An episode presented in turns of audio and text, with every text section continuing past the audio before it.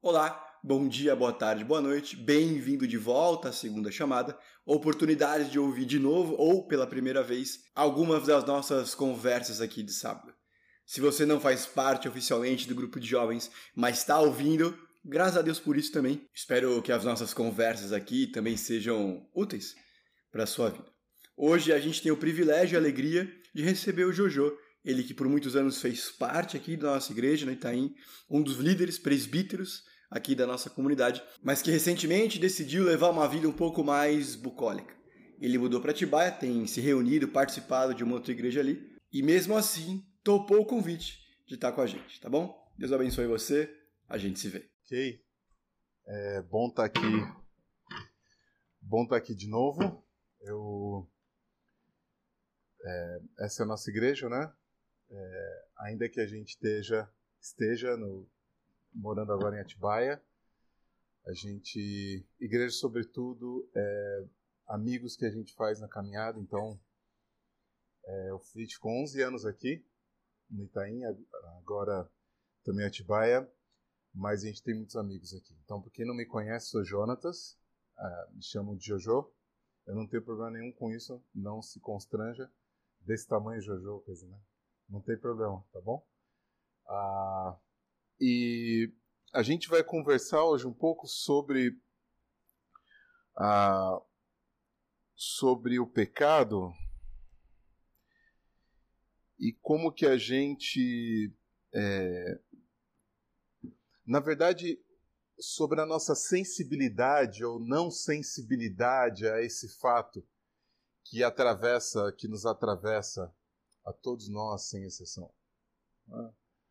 Ah, não só no. A gente vai falar sobre o pecado no sentido da nossa condição, mas no pecado no sentido dos seus desdobramentos nas nossas nas nossas relações, nossa relação com Deus e a nossa relação entre nós. Ah, a gente vai, então, à medida que falar e conversar sobre essa sensibilidade que existe ou não, a gente está falando a partir de um olhar sobre uma realidade, uma realidade extremamente comprometida com o, o não pecado. Não é? Ah, e aí, eu acho que você recebeu, ou se você não recebeu, você pode ouvir, algo que a gente escreveu como resumo. Então, não importa a forma ou as implicações que você dá à cruz de Cristo. Você pode até interpretá-la da forma que você desejar. Porém, você não pode deixar de fora o fato de que a morte de Jesus na cruz tem a ver com o seu pecado, tem a ver com o meu pecado. É fato que a gente vive em uma sociedade que faz de tudo para atenuar o peso e responsabilidade que o pecado tem. Para muitos, uma sociedade é, terapêutica ou terapeutizada, ah, o pecado passa a ser só um deslize, não é?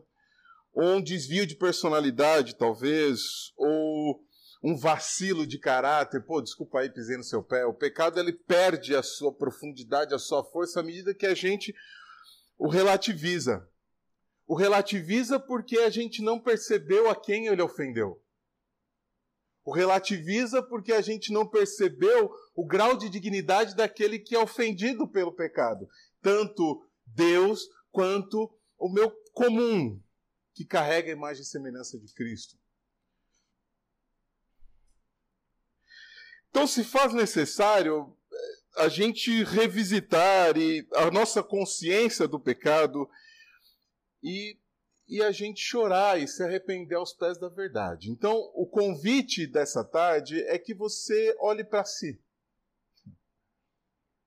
Olhe para si à medida que a gente vai discernindo e construindo aqui uma, uma visão mais exata um lugar mais verdadeiro para você pensar a respeito do seu pecado como condição e como desdobramento. Eu queria só ler, que alguém lesse aí Isaías 6, e eu queria fazer uma pergunta. Isaías 6 é um texto do profeta Isaías, ele falando, ele começa uh, Isaías 6, 1, e aí você pode ler 1, 2, 3, 4 e 5. Alguém pode ler? Com uma voz assim, que todos escutem.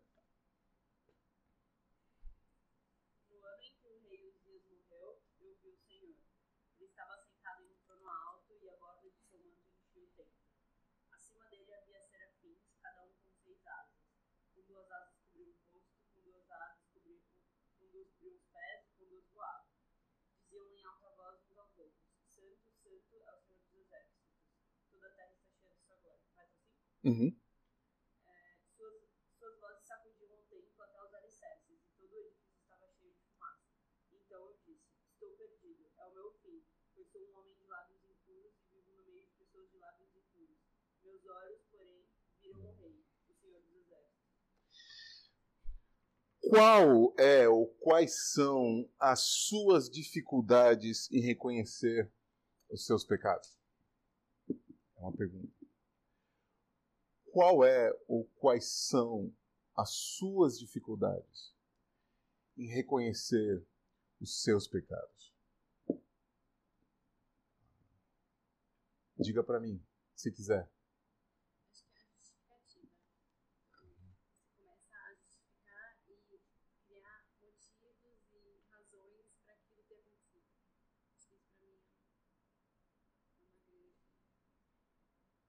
Justificativa diz respeito a quê? Você está justificando. Qual, qual, a razão de você ter que justificar alguma coisa? Mas a questão de se autoconvencer. Ok.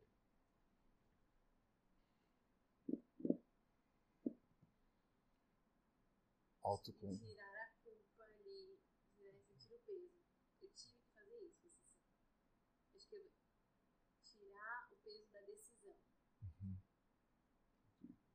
Quem ajuda a Rebeca? Se é possível.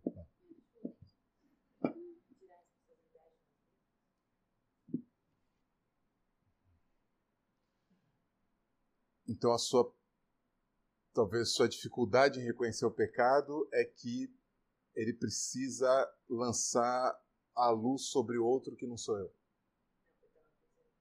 Dela. Ok, ok. Tirar a responsabilidade. Alguém mais? Vamos lá.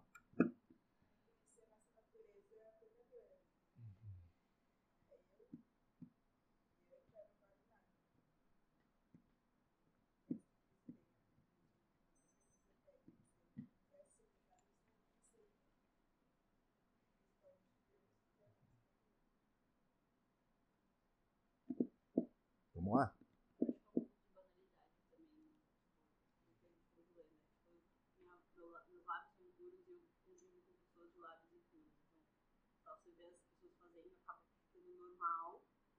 Sem querer, assim, no dia a dia, e você acaba não, não percebendo. E aí, um outro ponto também é não ter intimidade com Deus, não estar em contato, não ver Deus face a face, né? Tipo, aquilo que a gente comentou aqui exatamente assim, ele viu toda a grandeza, assim, de Deus e percebeu.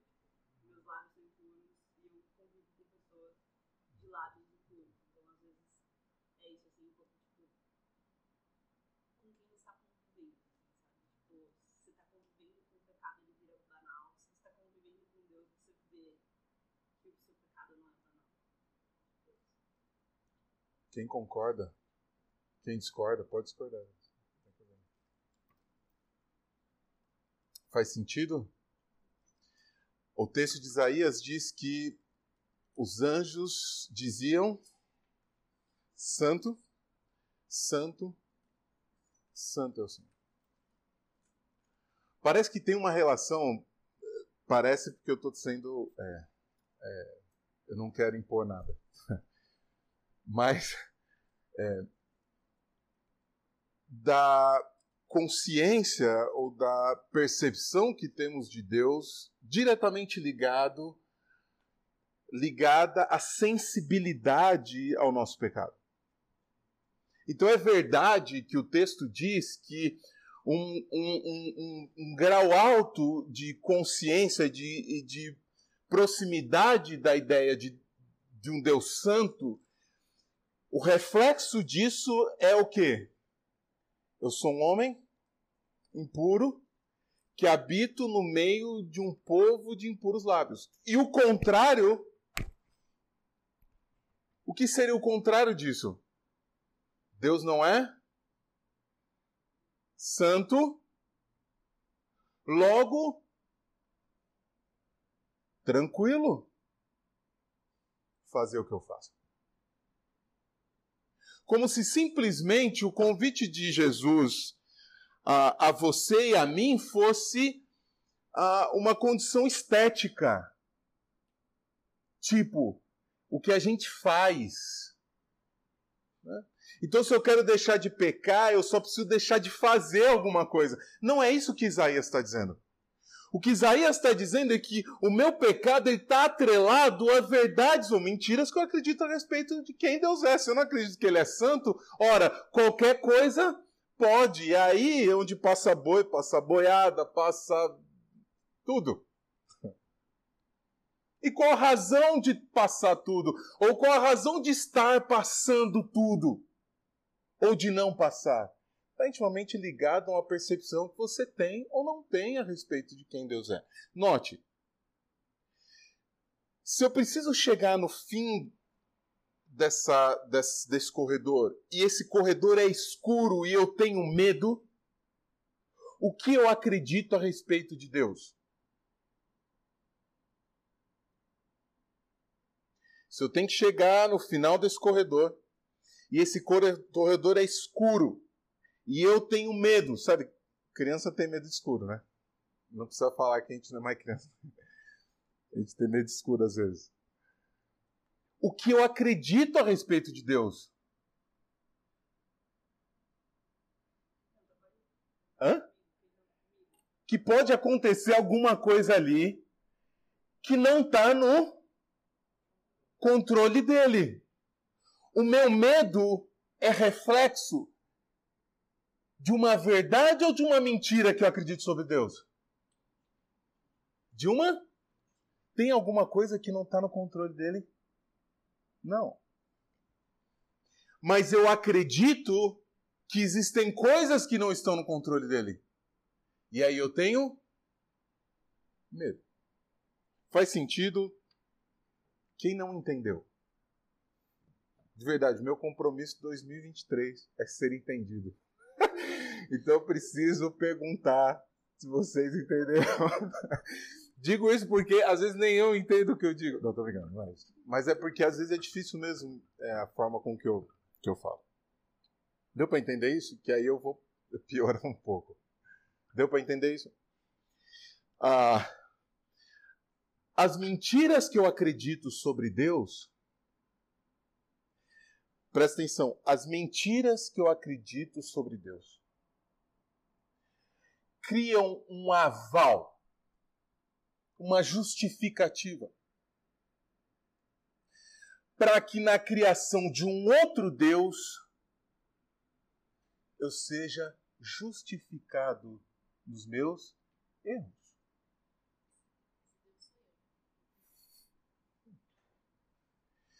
Quando eu. Uma mentira que eu acredito sobre Deus precisa encontrar algum chão verdadeiro, pelo menos para mim, tá me entendendo? Justificável, pelo menos para mim. Porque se eu contar para os outros, todo mundo vai dizer, você tá louco. Mas se eu, para mim, sabe aquela coisa, você tá bem com você? Se você com você tiver bem, tá beleza. Não tá. Obviamente não tá. Claro que não tá mas você foi autoconvencido que tá. Então, Deus tem todo o controle. Mas eu não acredito nisso. Só que eu preciso de um outro alguém que diga que tudo bem se não acreditar disso, acreditar nisso. Vai dar certo igual.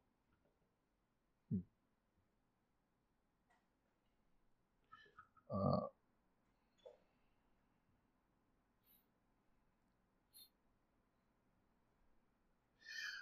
as mentiras que acreditamos sobre Deus cria um outro Deus. E esse desculpe justifica os meus pecados. Esse Deus é criado à imagem e semelhança das minhas mentiras. E esse Deus governa a sua agenda, governa as suas decisões. O problema de dizer e olhar para si no espelho real da vida verdadeira e dizer: Eu sou pecador. É um problema de divindade, de idolatria, de adoração. Isaías ele começa, na verdade Deus oportuniza para Isaías um começo de ministério importante.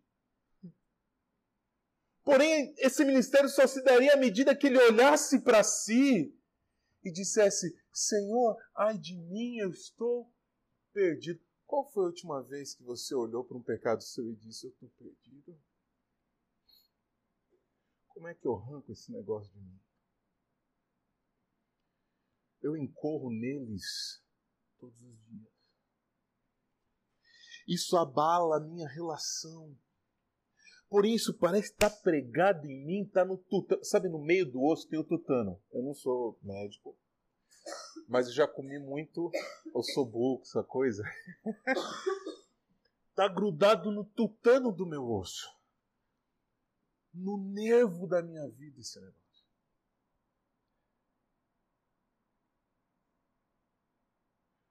Qual a última vez que você disse, eu sou pecador, muito pecador? Não tá de boa. Não tá bacana. Não tá bem.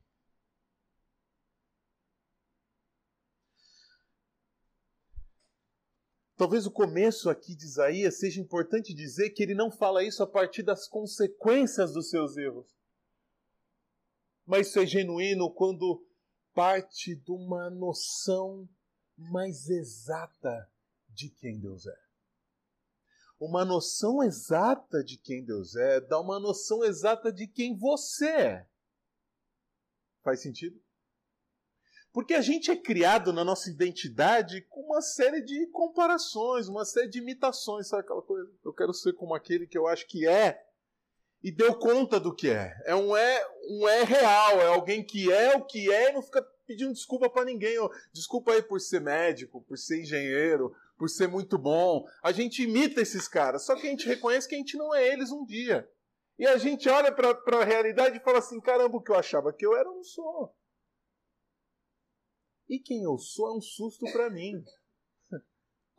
Quem eu sou não paga nem conta d'água, nem aluguel, não dá conta de namorar, quem eu sou não dá conta de, de nada. Quem eu sou não dá conta. Mentiras que a gente acredita da gente. Ah, minha mãe fala, nossa, você é tão bonitinho, eu acredito nisso. A gente acredita. Porém, quando a gente encontra Deus, eu preciso ouvir uma verdade que não é a verdade que me construiu, é uma outra verdade. E essa verdade para Isaías começa na aparição de um Deus que diz: Isaías, você só vai ser e só vai fazer à medida que você se perceber.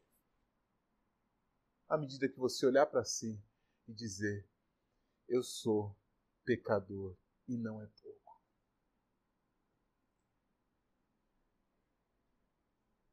Não é um deslize, não é um vacilo ou desculpa aí,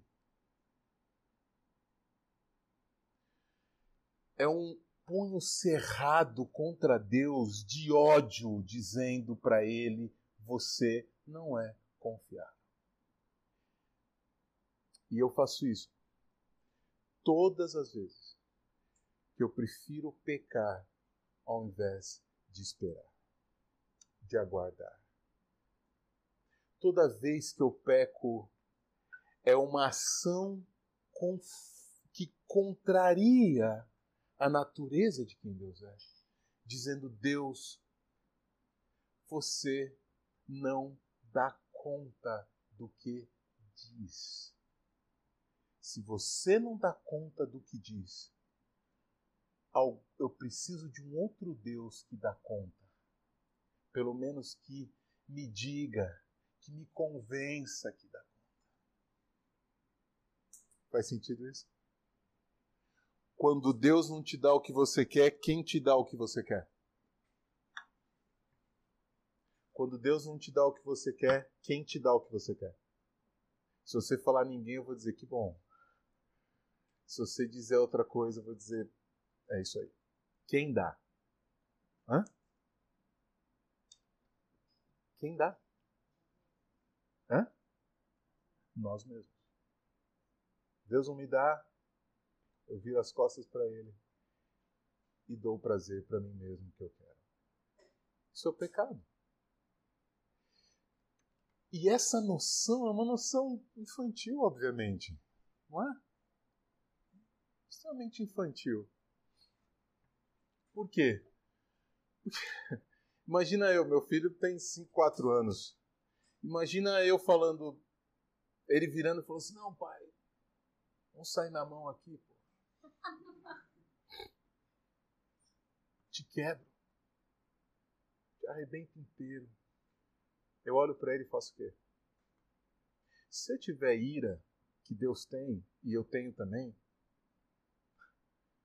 eu arrebento ele. Se eu for tocado por uma coisa que a gente odeia, que chama misericórdia, a gente odeia misericórdia, viu? A gente odeia misericórdia. A gente quer pagar a conta. Tá me dizendo? Tá me entendendo? Eu não aceito ajuda, eu quero pagar a conta. Se a gente for tocado, se eu for tocado por uma misericórdia que não nasce em mim, mas vem do Senhor a respeito do meu filho, eu arrebento ele. Agora, a partir dele para mim, ele tá louco, não tá? Ele é louco, não é? Ele me arrebenta? Ah. Pode ser que se ele crescer um dia, quem sabe? Mas com quatro anos, ele é louco. Ele não sabe quem eu sou. Ele não sabe o tamanho da minha mão. Ele não percebe isso. Ele pode olhar e falar assim: é grande, mas ele não sabe a força. Ele não sabe. Ele não sabe quem eu sou para dizer o que ele está dizendo. Ele é louco, maluco.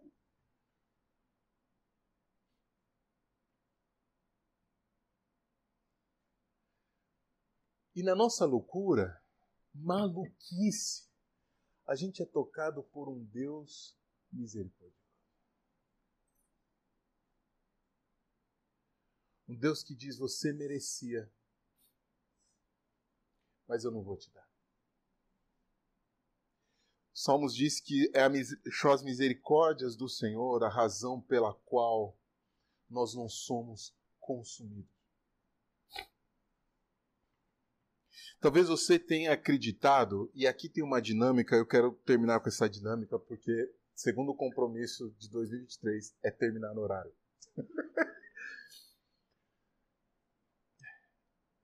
ah, essa dinâmica é, talvez você tenha chegado ao cristianismo a partir de uma perspectiva de performance, tá me entendendo? Eu preciso, eu preciso performar. Cada dia eu preciso entregar mais. Eu preciso. A gente foi. Quem aqui acha que santificação é igual pecar menos? Levanta a mão. Só o Pedro. Eu me... Santificação. Entendeu a pergunta não? eu vou terminar no horário, eu prometo. Eu abri aqui um. o meu amigo aqui, ó, já tá sofrendo aqui do lado. Ah, a, gente, a gente se converte, presta atenção, a gente se converte e a gente passa a pensar assim: agora eu peco menos. Porque agora o Espírito Santo me habita e ele vai me fazer pecar menos. Sabe pecar menos? Tipo, você pega a cadenetinha Começa lá, 5 da manhã. Que hora você acorda? Vai, 5. Começa lá. Quase pequei um. pequei, menos um. Passei raspando no pecado. E a gente vai lá, cardenetinha. Aí é a segunda, né? Aí segunda, 10 pro não pecado. é, cinco porque é pecado. Tipo, tô chutando, isso é possível, tá? Mas tô chutando aqui. Terça-feira. Aí você vai vendo que no desenrolar das coisas, caramba, é, é 7 a 1 É 7 a 1 é, não do pecado contra mim, mas eu batendo no pecado todo dia. É assim a santificação ou não? Como é que é? É 7 a 1 nosso todo dia? A gente bota 7 no pecado todo dia? Ou ao contrário? Hã? Fala alto, pô. Ao contrário, toma 7 a 1. Essa é uma dinâmica que, para quem odeia a misericórdia, a misericórdia, essa é uma dinâmica que te bota no hospício. E eu não estou brincando.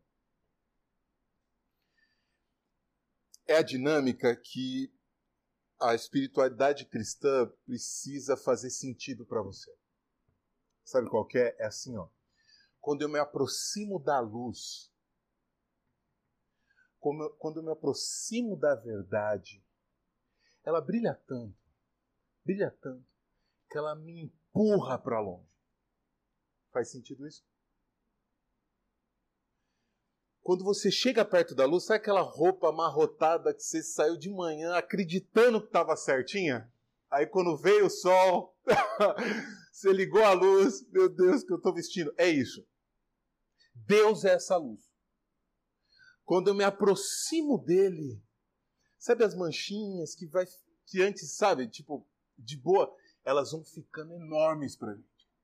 Por quê? Porque ele brilha demais é muita luz, as imperfeições elas vão ficando evidentes. Isso me faz, mim uma culpa que me afasta dele. Esse é o primeiro passo da dinâmica. Eu me aproximo de Deus, a dignidade dele me afasta dele. A segunda dinâmica é quanto mais longe, mais perto. Quanto mais perto, mais longe. Quanto mais longe, consciente da minha culpa, dizendo, Senhor, pela sua misericórdia, me aproxima de ti de novo. Quando eu estou nessa condição, eu estou mais perto dele. Isso é sobre performance? Não. É sobre a graça e a misericórdia do Senhor não é sobre quem pode contar os seus feitos. Não é sobre quem pode dizer eu consigo, eu faço, eu posso. É sobre quem diz, Senhor, eu estou tão longe, tão distante, tão aquém, que só a tua misericórdia me traz para perto de novo. Isso chama-se santificação. Por isso que quando Paulo vai falar para os coríntios, ele fala todo o tempo sobre a cruz de Cristo. Sabe por quê? Porque isso que eu disse é a cruz. A cruz de Cristo é isso. Você é pecador. Eu morri por você, pela graça. Eu te justifiquei, eu te salvei. Anda comigo. Não porque você fez, mas porque eu te amei primeiro. Santificação não é sobre meu amor por Ele, é sobre o amor dele por mim e sobre meus desamores por Ele. Santificação é sobre um Deus bom, nos nossos buracos, nos nossos erros, para que amanhã seja um dia diferente. Não é sobre uma performance, uma estética, uma caricatura, não olha para mim, como eu sou bom. Não. E se ele fez alguma coisa em mim que me mudou, que me fez perdoar, foi ele que fez em mim. Paulo fala: me imitem porque eu imito a mim mesmo, é isso? Porque eu imito Cristo. Ele não está falando sobre ele, está falando sobre Cristo, pelo amor de Deus. Santificação é essa experiência instantânea, não instantânea não no sentido de rapidez, mas instantânea a cada instante, com essa consciência espiritual. Deus, o Senhor é tão santo. Eu estou tão longe de ti. Mas o Senhor é tão misericordioso. Me aproxima, Senhor. Deixa eu andar contigo de novo. Isso é santificação. Cada vez que você ganha uma perspectiva mais santa, significa que você está criando um Deus mais verdadeiro. Uma ideia de um Deus menos mentiroso. E quanto mais mentira você acredita, você está num buraco sem misericórdia. E o buraco sem misericórdia chama-se hospício. É o lugar onde a culpa te coloca e você não consegue sair dela. Não tem um amanhã. Não tem ninguém bom que me ajude. Eu fui para um espaço dominado pela loucura, produto da minha própria culpa. O problema é a culpa? Não. A galera quer tirar a culpa, né? Não. O problema é não ter uma resposta para ela. O problema é eu não ter uma resposta digna para transformar culpa em esperança. Faz sentido isso? Estou viajando, passei mal, deu para entender. De verdade, que, que essa dinâmica ela faça parte da esperança para vocês. Tá bom? Senhor Jesus, obrigado porque o Senhor é nosso pastor. O Senhor é um Deus bom, ainda que muitos momentos da minha vida eu não acredite nisso. E o Senhor sabe disso. Isso não é isso não é uma novidade para ti, Senhor. Então, Senhor, eu clamo pela sua misericórdia na minha vida e na vida dos meus irmãos aqui. Que o Senhor nos fortaleça. Te agradeço por essa tarde que o Senhor nos fez lembrar de tudo isso. Em nome de Jesus. Amém.